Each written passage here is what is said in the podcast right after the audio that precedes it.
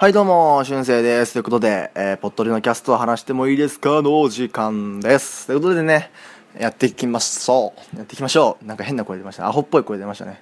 えー、ちょっと、えー、本題に入る前に、えー、前回ね、前回じゃないです。ちょっと、ずっと前にあの、文化祭のブログをやったと思うんですけど、あのー先日ですね、えー、まあ自分のとこだけじゃなくて、まあ友達の文化祭も見に行ったんですよ。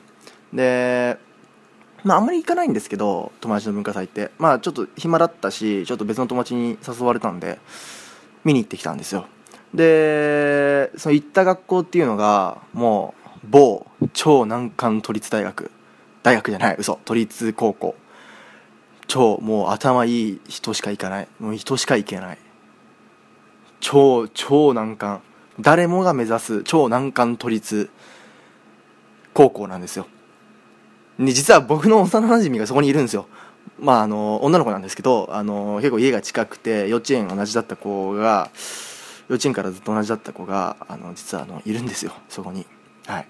で、まあ、そのままって、ちょっとじゃあ行こっか、っつって。で、行ってきたんですよ、その超難関都立高校に。で、もうね、もう、もうちょっと難関都立だからもう都心のとこにあるわけですよ。で、いやすごい、でかいんですよ、まず。でかい、広い。さすがだな、綺麗中が、つって、さすがだ、っつって、みんなで、さすが頭いい学校は違うわ、っつって、えー行って、えーなんかね、そこはなんか、基本、僕ら、僕の文化祭は、なんだろう、あの、飯出すとこがあって、劇出すとこがあって、お化け屋敷があって、みたいな感じだったんですけど、まあ、そこはね、もうね、劇のみ、みたいな。もう劇しかやらせん、みたいな感じのとこで、で、しかもチケット制の劇で、なんつったって、せいぜい僕らのあのー劇なんつったら、15分、20分ぐらいのちょっとしたやつ、ちょっとしたなんかコメディありみたいな。くらいのまあ、寸劇じゃないけど劇なんですけど、もうね、そこはね、なんだろう、もう全クラスの公演時間が一律になってて、で、なんと尺50分。50分、ほとんどのクラスがミュージカルっていうね。えー、なんと、英語でミュージカルを歌うクラスもあってですね、僕が見たクラスは英語で、英詞をミュージカルで、しかも生歌で歌うっていう、もうわけわかんない。しかもそれが50分の尺なんですよ。で、クオリティも高くて。ちょっとなんかね、そういうとこの違いを見ましたね。あの、頭じゃないけどさ、なんだろう、やっぱその、クオリティの違いを見せつけられましたよ。はい。僕のあの、そのさっき言った幼馴染も結構、結構な大役をやっててね、もちろん英語で、えー歌ってました。はい。ああいうのって作曲からとかやんのかねやっぱ歌の上手い人じゃないとやっぱ、まあミュージカルとかや成り立たないからさ、そういうのも選んでやってんのかねどうなんでしょうかねで、踊って歌って踊ってっていう。すごかったですね、とにかく。うん。クオリティの違いなのかな頭の違いなのかなっていう、はい。そんな、えー超難関都立高校の文化祭に遊びに行った話でした。はい。で、えー今回やりたいのはですね、えー今更なんですけど、ちょっと自己紹介をしようかなと。自己紹介をしようかな。これ結構使い古したネタなんですけど、えーぜまあ、今回もまた全身番組絡みの話になっちゃうんですけど、全身番組で僕あの2回ぐらい自己紹介会やってるんですよ。で、その時にちょっと人気だったのが、えー100の質問っていうサイトがあってですね、えーまあ、要するに質問が100個あるんですよ。で、その100の質問広場っていうサイトに、こういろんな100の質問があるんですよ。例えば、えー気軽に自分のことを紹介したい人の100の質問とか、あと、まあ、恋愛に特化した100の質問とか、ちょっとなんかサーバーがなんか落ちたりなんかしてるんですけど、あ、いや、既婚者の女性に100の質問とか、いろんなパターンの100の質問があるんですよ。で、その中から、えーカテゴリー自己紹介の、えー今回どうしようかな。えー詳しい自己紹介や内面について語りたい人に100の質問にしようかな。うん。それでいきましょうかね。えー詳しい自己紹介や内面について語りたい人に100の質問という100の質問をやりたいと思います。えー前身番組では実はこのコーナー2回ぐらいやってて、えー何回も自己紹介してるんですけど、ちょっとまあ良かったんで、えー今回やろうと思いますや。やろうと思います、こっちでも。はい。もうすでにもうね、前身番組からもしかすると、僕のポッドキャストを聞いてくれてる人はまたかよっていう感じだと思うんですけど、えーまあ今後もやっていきますよ。まあいろいろあるんですよ、これ。ジャンルが音楽系と音楽100の質問とか部活100の質問芸能100の質問、えー、とかねいろいろいろんな100の質問があるんで今回も100これから100の質問もちょっとコーナー化されていきますので、はい、やっていきたいと思います。えー、まあ100の質問っつっても100個全部答えると1個に1分かけたとしても100分かかっちゃうのでちょっと飛ばせそうなところポンポン飛ばしていこうと思います。はい。えー、いきましょう、えー、100の質問、えーまあ、まず簡単なところありますよ。1皆さんもちょっと自分で考えながらやってみてください。1性別は何ですか？男です。生粋の男です。おかまじは何もありません。女でもありません。男です。2年齢も差し支えなければどうぞ。あんまり今言ってないわけじゃないんですけど、えー、現在17です。はい。趣味は何ですか？ポッドキャスト巡りです。はい。ポッドキャスト巡りじゃないけどもポッドキャストを聞くことです。はい。あと音楽を聴くことです。まああのヒップホップ好きだとかね。いましたね。4番、えー、ちょっと飛ばします。5番どういう友達ができたらいいと思いますか？これやっぱね、えー、やっぱそういうとなんだろう熱く語り合える人みたいな。言ったらそのカティントンの酒場さんの3人みたいなね。この前ツイキャスですごいなんかあとはビキャミツのお二人みたいなこうなんかそういうなんかそういう価値観とかそういう考えを真剣に議論できる。かつその後もギスギスせず仲良くできるみたいな。ね。まあ、いろんなことが乗り越えてのあの関係なんだと思うんですけどね。やっぱり。やっぱいつかはねそういう友達が欲しいなと。そういう友達とポッドキャストでとかねできたら面白いなと思うんですけど。はい。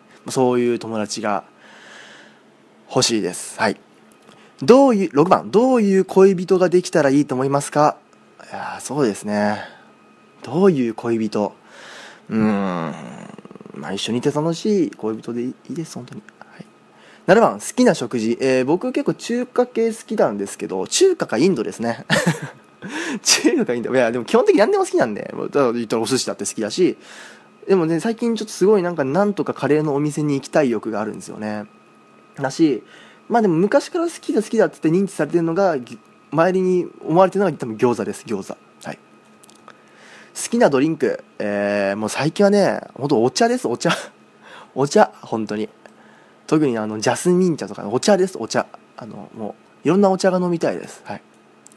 9番、えー、嫌いな食事、えー、結構僕魚介のねいわゆるぬるぬる系あのぬるぬる系じゃねえな。なんつうのあの昔からちょっとタコイカとかああいう系がねちょっとあんま好きじゃなかったんですよね、まあ、食べろと言われれば食べれるんですけどあのあとね、まあ、お寿司とかだったら全然エビとか食べるんですけどなんかなんかコテコテにコテコテじゃないけどさなんかすっげえ煮ちゃ煮すぎたやつとかなんかなんだろうなんつうのかな。なんか苦手なんですよね。10番嫌いなドリンク。えー、タピオカ。いや、タピオ、タピオカってあれドリンクなのかな。タピオカのなんか一回食べたことは毛嫌いしてて、でもなんか、なんかの機会に一回飲むことがあって、でもの飲んでみてもやっぱなんか、いや、そんないいいいや、みたいな。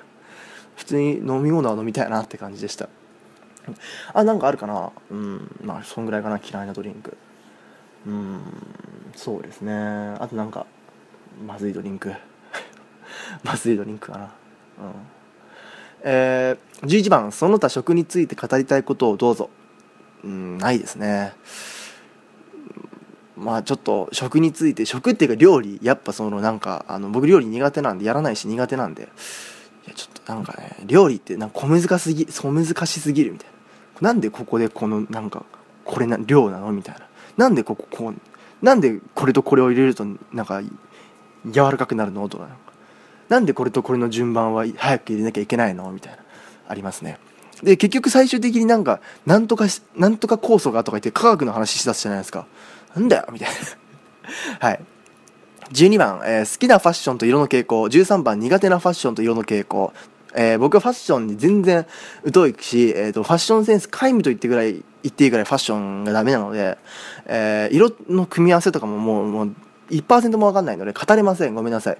14番、えー、その他ファッションについて語りたいことをどうぞ。えー、これも小難しすぎます。はい。みんな T シャツとジーパンを着て過ごせばいい。いや、それはちょっとないけど、ちょっとあの、種類とか、なんかそういうなんかこだわりとかがもう個々が強すぎて、ちょっと、あの、ついていけません。はい。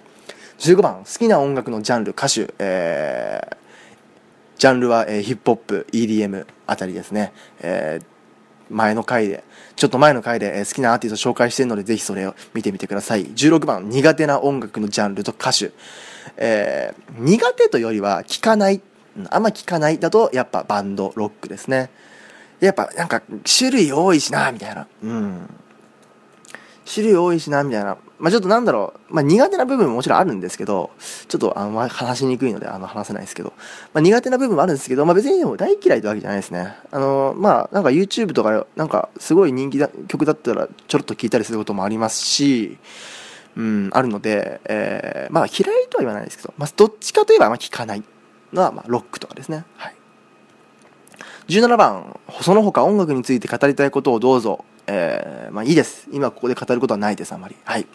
18番、今ハマっていることは、一番ハマっていることは何ですか？ポッドキャストですね、やっぱり。何と言ってもポッドキャストです。はい。やる、自分がやるのもそうだし、人のを聞くのもそうです。はい。第19番、第19番。今一番努力していることは何ですか？えー、なんだろうな今一番努力していること、うん、ポッドキャスト。はい、えー、得意なこと、かっこ性格的傾向、えー、得意なことはですね、うん、やっぱその、大勢で話すのは好きじゃないんですけど、前で、えー、やっぱその、対面的に話す、なんつうの、1対1とか少人数で話すのは好きですね。はい。多分そういう性格なんでしょうね。えー、21番、えー、得意な教科。えー、っと、僕はどうだろうな、まあ、一番成績が良かったのは情報ですね。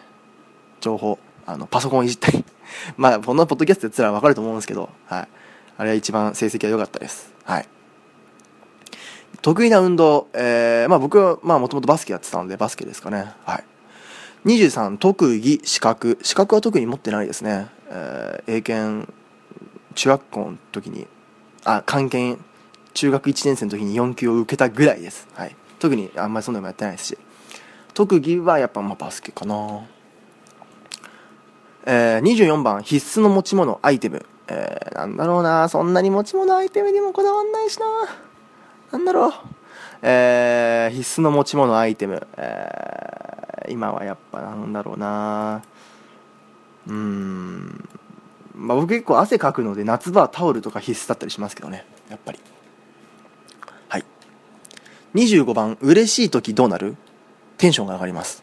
26番、悲しい時どうなる？無口になります。27番ストレスが溜まった時どうする？怒ります。うんなしたりなんかネットで面白いものを見て発散したりします。どうにかします。結構あまり人に相談はしないですね。28番疲れた時どうする？寝ます。無口になります。29番嬉しい時や奮発したい時何をする？奮発したい時があんまあ食べます。焼け焼け食いかな。うん。まあまあまあまあ。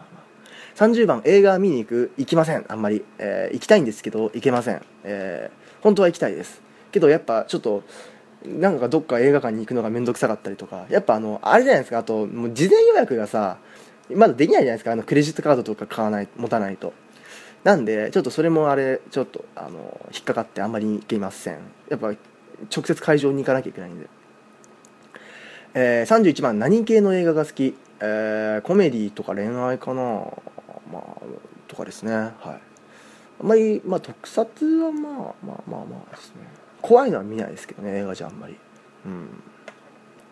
33番アニメや漫画は見る、えー、アニメは見ますね。まあアニメ化やったぐらいですし。漫画はまあえー、あんま弟が買ってきた漫画は見てますね。うん。はい。フェアリーテイルとか。えー、34番どんなジャンルの漫画アニメ？アニメは、えーと、アニメだと、えーまあ、恋愛とコメディさっき言った同じやつとあとちょいちょいそのなんだろうブラックラグーンとかに代表されるちょっとギャングもの的な裏社会的なのも、まあ、見るときは見ます、はい、一番おすすめしたい漫画アニメ。えー、一番おすすめしたいアニメは、えー、ずっと前に春生的4大アニメという回があるのでそちらを聞いてください、はい、漫画はですねえー、まあフェアリーテイルとうちにあるのとフェアリーテイルとあとあんまり最近書いてないんですけど「音嫁語り」という漫画が面白いです。はい。あと、まあ、ブラックラグーンも漫画読んでますね。はい。36番その他映画漫画アニメで語りたいことがあればどうぞ。特に今ないです。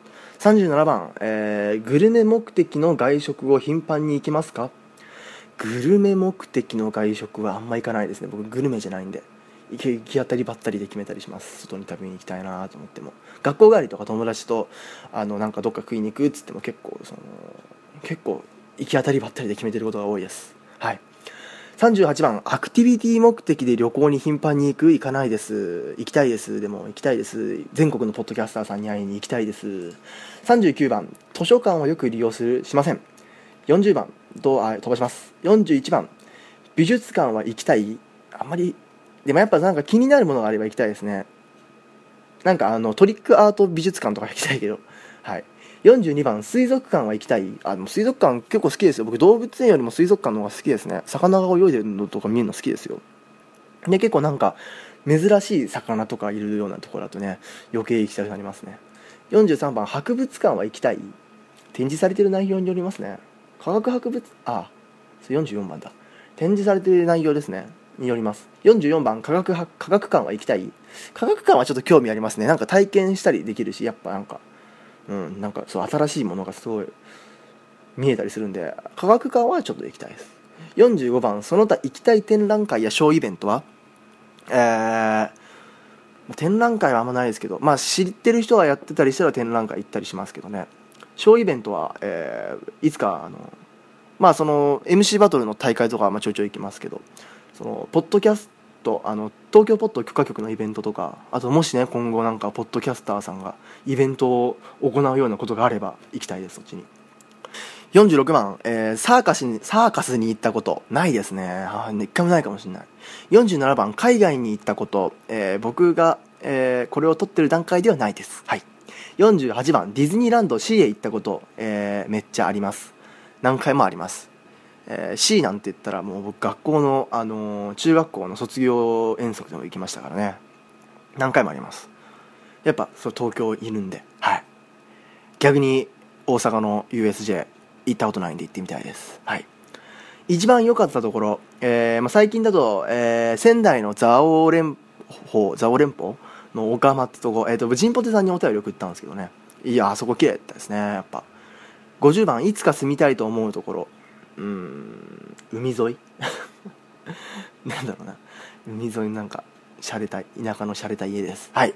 51番部屋のインテリアやタイプは特にないですね。はい。42理想の部屋家はうーん広い家かな。なんかあんまりちょたくさんなんだろう部屋がたくさんあるんじゃなくてこう大広間みたいなのがあってたくさん友達呼べるみたいな。いいですね。好きなブランドってある？ないです。54番、えー、電車バス車徒歩どれが一番好き？徒歩電車車バスかな。うん。やっぱ車バスあたりはあの僕酔うんですごい。で徒歩は行けたら徒歩の方が楽だからいいですよね。お金かかんないし。でまあ電車ですね。55番あ来ました。乗り物酔いとかする？めちゃくちゃします。もうすぐ酔います。人酔いもします。乗り物乗った瞬間3分で酔ったりしますたまに。乗り物酔いめっちゃします。56番イヤホンにはこだわるいやこだわってません。全然安物使ってます。57番こだわるものって何かある？あんまないですね。僕こだわりだしたらなんか気にないと思うしあんまこだわれるものももないし、うん、なんか突きつけめ突き詰められる自信があんまないのでこだわりはあんまないですね。58番こだわあないですね。はい。59番山って好き？うん。うん。あの登りすぎて命の危険がないぐらいの山は好きですね。エベレストとか。はい、えー、やっぱ外から形を見たりするのは好きだけどね。まあでも富士山くらいは一度登ってみたいですね。うん。60番海って好き？そうですね。海自体見たりするのは好きですけどちょ海海水浴でワーキャー遊ぶのはちょっとっていう。まあ別に好きなんですけどね、うん、一度クラゲに刺されたことあるのでちょっと嫌だなっていう まああるかみんなそんぐらい。はい、えー、61番寒いの好き？62番暑いの好きということで。どっちかっていうとえっと寒い方がいいかな。だって寒いと切れるじゃないですか。上に何枚か何十枚も切ればどうにかなるじゃないですか。でも暑いのってもうさ全裸になっちゃったらそれ以上ないじゃないですか。全裸になってすら暑かったらもうどうしようもないじゃないですか。クーラー入れたりするしか。まあクーラーとか使っていいんだったら楽かもしれないけど。はい。どっちかっていうと寒いのが好きですね。63番。それぞれの理由をよくあ今話しましたね。64番スノボをやったことある？ないです。スノボーはやりたいです。はい。65番スケボーは？スケボー僕実はね小学3年生4年生の時にちょっと習ってたんですよ。だから家にあります。持ってます。まあちょっとあんまりあの全然できなくてやめたんですけどね。2ヶ月ぐらいで。66番雪合戦鎌倉、えー、氷の像、えー、氷像っつうのかな？雪うさぎスキーすべてやったことがある？ないです。雪合戦くらいですね、はい、鎌倉も一度作りたい夢です。雪うさぎはないですね。スキーもないです。氷像なんて作れるんですかね。ないです。67番ズバリ南国育ち違います。東京です。雪が降ったらラッキーぐらいなとですね。68番水上スキーには興味がある。あちょっとある。あの水でさ水すごい水圧バーって出してボーって浮くやつとかあれすげえやってみて。69番カラオケのカラオケのお箱。うんないんですよね。カラオケでみんなが知ってる曲とかあんま歌えないタイプなんですよ。70番好きなテレビ番組、えー、フリースタイルダンジョンです。71番好きなタレントえー、誰かな？好きなタレントダウンタウンかな、えー、72番苦手なテレビ番組、えー、痛い系のテレビ番組あのすごいあのそういう難病とかを取り扱っててすごいなんかうわちょっと確かにすごいなんかかわいそうだなとかなんかすごいこんなのこんな病気あるんだとかあるんですけど僕基本的に医療系嫌なんであの医療ドラマとか嫌なんでちょっと痛い系のやつ嫌です。苦手なタレントうんちょっとパッと思いつかないですね。ああもう時間がないよ。74番、えー、テレビについて語りたいってことないです。はい。BPO に変なの送んないでください。見ててすごいなんか腹立つのが全然第三者だけどたまに見てて何言ってんだこいつってのがあります。75番今勉強していることってある？うん今勉強してること。まあ学校に行ってるんであのオールジャンルやってますね。76番今やりたいことってある？あるかな。まあでも言い出したら多分たくさんあるんでしょうけどね。77番今今の生活の充実度、560としておきます、えー、今後の目標、えー、ポットデーをもっといろんな人に広める。79番できるようになったこと、えー、どうかな？どうかな？あるかな？80番辛いなと思うこと、えー、なんだろう。すごい。これからまたいろいろ勉強とか考えなきゃいけないこと。81番、えー、自分の性格めんどくさいですね。A 型なんですよ。うん。自分の、えー、タイプ、えー、人付き合い感、えー、人付き合い感。やっぱね僕そのなんだろうな。少人数の人とがっつり付き合いたいみたいなかところあるんでめんどくさいですね。83番好きなタイプ。これは女性のタイプかな。好きなタイプ。すごく明るくて優しい人ですね。はい。見た目は、まあ、髪型はねとかなんかショートカットの方が基本的に好きなんですけど別に似合ってればいいですね。ただショートカットの方が若干好きだよぐらいですね。苦手なタイプ、えー、すごい面倒くさい人です。すごいなんかあのすごいな厳しい人。なんかなんだろうもうななんだろうね。えー、なんかすごい付き合いづらい面倒くさい人です。はい。85番これにはぞっこんです。なんだろうな。すごい料理が美味しい。とかすごいなんかうんなんだろうね。かあなんだろう。見た目で続婚ってあんまないですね。やっぱ中身じゃないですか、うん、これは受け付けません、えー、これは受け付けません。すごくなんか高圧的みたいな 人。はい。87番恋愛するとどうなる？どうなっちゃうんでしょうかね。めんどくさめんどくさくなります。88番好きな人にはどうなる？いやどうだろうか。これは答えづらいな。ん好きな人にはどうなるんでしょうかね。多分これはあたふた接すると思います。89番自分の恋愛観について語ってください。いつか語ります。90番自分の仕事観について語ってください、いつか語ります。91番、えー、自分の性格について語りたいことがあればどうぞ。もういつか語ります。92番行きたいところってある？えっ、ー、と関西です。大阪京都筆頭として関西。もしくは北海道沖縄。行きたいです、関西にポッドキャスターさんが多いっていうのもあるし北海道は綺麗だしから行きたいしみたいな。なんかしたいことってある？特にないですね今はね。まあなんか物がなんかもらえればす。ごいなんか曲とか作ってみたいですけど。94番何か悩みや解決したいことってある？うんいつか話します。95番ぶっちゃけ今何が欲しいの？えー、お金。お金。86あ96番。今までで一番頑張ったなって思うこと。うんやっぱりバスケの部長とかやってたんですよ実は。これもまた詳しく話すけどいつか。その時は頑張ってましたね。97番今までで一番ダメだったなと思うこと。うん中学校の時ですかね。中学校の時にすごいなんかうんダメだったかなって。なんか人付き合いとかもダメだったかなと思います。98番その他語りたいことがあればどうぞ。ないです。99番長かったですか？すっきりしましたか？長かったです。すっきりしました。聞いてる人はすっきりしてるかどうかわかんないですけど100番お疲れ様でした。ということでお疲れ様でした。お疲れ様でした。超早口でしたね。なんせ100個の質問を25分でまとめてやってるわけですから。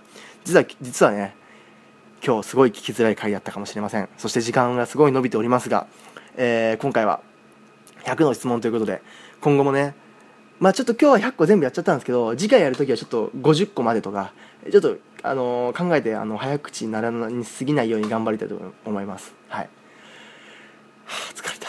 ちょっと疲れましたね。俺のやってる方も疲れますね、えー皆さんぜひ100の質問やってみてください、えー今回は僕が早口で一気にブラーっと自己紹介をする回でした。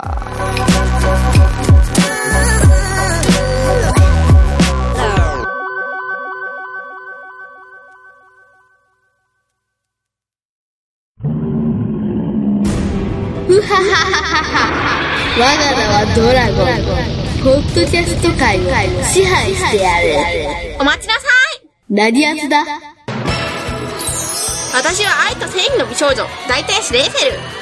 髪に変わってお仕置きようわーやられたえー、レイダーはこんな感じの内容ではありません。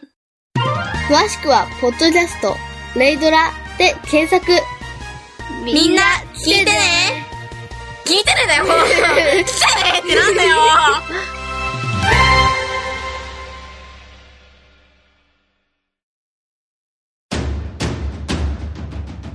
2016年一つのワンルームに突如として現れた大阪の一般人によるポッドキャスト大々大げな時間。ててて、てててて、ててて。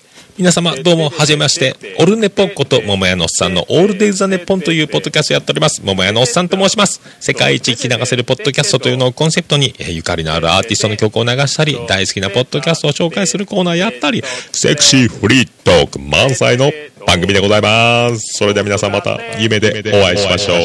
あてだー手取った。ててて、てててて、ててと。さあ今回の動画を紹介していきましょう。もう時間もねまあ今日はね長くなることを覚悟でちょっともうゆっくり話しましょう。さっきのがすごい早かったんで次こっちぐらいはちょっとゆっくり聞いてもらいましょう。はい、えー、落ち着きタイムです。はい僕も今お茶を飲んで落ち着いたんで。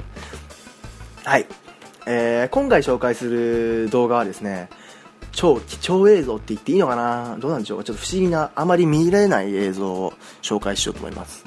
えー皆さん、えー GoPro っていうカメラご存知ですか？GoPro っていうカメラ、えーまあ、結構名前は聞いたことあると思うんですけど、えーアクションカメラの、えー先駆けの GoPro ですね「えー、イッテ Q!」とかであのあなんだろうとかテレビ番組であのジェットコースターとか乗るときにこうつけるじゃないですか小型カメラみたいな。ああいうのに使われている、えー小型カメラなんでなんなんなんなんですけど、えーまあ、結構ね爆発的に有名になって、はい、で動きのあるアクションや、えー迫力ある景色を、えーまあ、残すために作られた小型カメラそして軽量防水設計のカメラなんです。で小型で防水なのにすげえ画質が 4K とかに、えーの高が高解像度画質とかが撮れることで、えまあ、テレビとかでも使われるくらいの、え超有能カメラなんですよ。で、えー小型カメラでかつ防水ケースに入れて、えーたらもうほぼ完全防水。そして耐久力もすごい。噂じゃ象に踏まれても壊れないみたいなこと言われてるんですけど、えーそんぐらい、えー耐久性が優れまくってる、えーそして特に海外で、えめちゃめちゃ使われてる、えもう今テレビじゃなくて一般の人もめっちゃもう使って、えたまにね外国人の旅行客がなんかヘルメットになんかカメラとかつけてたりしてたら、まあ、間違いなくほぼほぼ GoPro なんですけど。で、まあ、いろんな種類が出てて、えー実はこの GoPro 友達が持ってるんですよ、うん、いじったことないんですけど、はい、ちょっと今、うんまあ、友達が持ってるんですよ、はい、GoPro、はい。でまあ、高いんですけどね。でもすごい。耐久性特にもう耐久性に優れまくってるカメラなんですけどその耐久性がいかに優れているのかっていうのが分かる、えー映像があるんです。そして不思議な映像があります。はい。今回紹介する動画はですね、えーこちらの、えータイトルがちょっとまあ長めでちょっと英語なんで読めてるかわかんないんですけど Found GoPro camera memory card intact last video. She went the camera for camera fell from 3000 meters っていう、まあ、タイトルなんですけどどういうことかっていうと、えー GoPro を見っけたメモリーカードの中の GoPro、えーメモリーカードの中から、えーみたいな。直訳かよみたいな、まあ、要するに、えーまあ、最後の方を言うと、えー、3000m から、えー GoPro を落としてしまったけど実はその GoPro がなんと壊れてなくてその 3000m から GoPro を落とした映像だよってことですね、はい、メモリーカードが生きてたんですよ。その 3000m からカメラを落としたのにカメラとメモリーカードが無事だったので、えーその動画公開するぜみたいな。動画です。はい。えーこちらですね。スカイダイビング中に GoPro 落下。高度 3000m からのぐるぐる落下映像ということで、えースカイダイビングの途中で GoPro が、えー頭からポロって外れちゃったんですよ。で、えー、と最初の方はみんなでフォーとか言いながらスカイダイビングしてるんですよその映像が。でもいきなりブツッつって あのぐるぐるぐるぐるぐるって回り出すんですよ。で高度 3000m から地上までぐるぐるぐるぐる回転しながら落ちる GoPro 落下の一部始終が映像に残っていました、えー地面に激突した後もまだ動いていたっていうのでですからさすが GoPro です。なんでもう 3000m からバーンって落ちたのに GoPro 壊れてないんですよ。まだそのどロレックが続いてる撮影が続いてるんですよ。あもう落ちても。えーまあ1分05最初ね1分05あたりから、えー今からスカイダイビングやるぜっつってバーって落ちてボーってやって20秒ぐらい経つといきなりポロッつって GoPro が取れるんですよ。で、えーとまあ、この動画を公開した、えー人なんですけどカメラの持ち主でも、えー動画に出てくるスカイダイビングの人でもありません。えーこの GoPro はスウェーデンのクリスチャンスタードの郊外に落ちているのが発見されて動画をそのど拾った人がそのメモリーカードの中の動画をアップしてカメラの持ち主を探しているということです。見つかったのかどうかは分かんないんですけどそういう映像です。これすごいんですよ本当に、えーこの映像。あのーなかなかないですよね。やっぱなんだろう。地面空高いところから、まあ、これはスカイダイビングだからこれでバーってやるじゃないですか。でもなんか本当にアクシデントとかで落ちちゃったらこういう見え方するのかなみたいな。本当にもうねただただぐるぐるしてるだけです。本当目の回る映像です。もう延々ともうなんだろう。もうなんつうの画像あの動画をそのまま回転させてんじゃないかってぐらいもう超目の回る映像なんであの酔いやすい方気をつけてくださいね。ぐるぐるぐるぐるぐるってぐるぐるってバーって回りながらもぐるぐる回転しながらも中心のよく見ると着実に地面に近づいてるんですよでこうちょっと後半とかもヒヤヒヤしますよ自分が落ちてる感覚になるのでだんだんでガーってガーって落ちてってガーバラバラバラバラバラって言いながらガーって落ちてってだんだん茶色い地面が近づいてくるんですよで近づいてきたらもう落ちるってババボバババって回転しながら最終的にボコっつってあの草むらに落ちるんですよすごいあの迫力のある映像、まあ、カメラを落としちゃったから、えー、撮れる映像みたいな、えー、のもあるんですけど、はい、うわもう落ちる今見てるんですけど音なし音なしで。バーってもううわーって降りてもう回転数もバンバンバンバンバンって回転数増してて茶色いのが近づいてってうわ茶色いの近づいてってつって最終的に緑ちょっと草むらだからちょっと若干茶色いとか緑のが近づいてきて、えー地面が見えてきてボーって落ちるみたいな。そういう映像です、はい、でこのこの GoPro を落としちゃった映像っていうのは結構 YouTube に多くてみんな落としすぎだろうって感じなんですけど 危ないぞって感じなんですけど、えー他にはですね、えーなんかたまたまそれがあの GoPro バーって落ちて牧場に落ちちゃってで牧場に落ちてなんか牛だかカバだか知らないけどその落ちた GoPro をなんか牛とかカバが食べようとしてるみたいなのも全部一部始終映ってるみたいな映像もあったりします。はい。なんでその、えー GoPro 落としちゃった映像、えーぜひ、えー皆さん見てみてください、えーこれ海外だからできることですね。海外とか広い土地だから下に人いないからよかったもの。のこれはま日本とかでやっちゃ危ないですからね。下にいたらその人死んじゃいますからね、えースカイダイビング中のアクシデント GoPro 落下高度 3000m からのぐるぐる落下映像ということで今回はこちらの映像です。ということで今週は以上です、えー長くなりました。ごめんなさい、えー今回ちょっと長尺回ということで長尺なのに、えーペラペラ喋ってて聞きづらい回だったと思います。そんな回もあります。外れ回当たり回激しいポッドジェノキャスト今後ともよろしくお願いします。ということでお便り募集しております。メールは saturday.podcast.gmail.com ハッシュタグはあじゃハッシュタグじゃねえ。えー、ツイッターは saturday アンダーバー0530ハッシュタグは春生もしくはポットでです。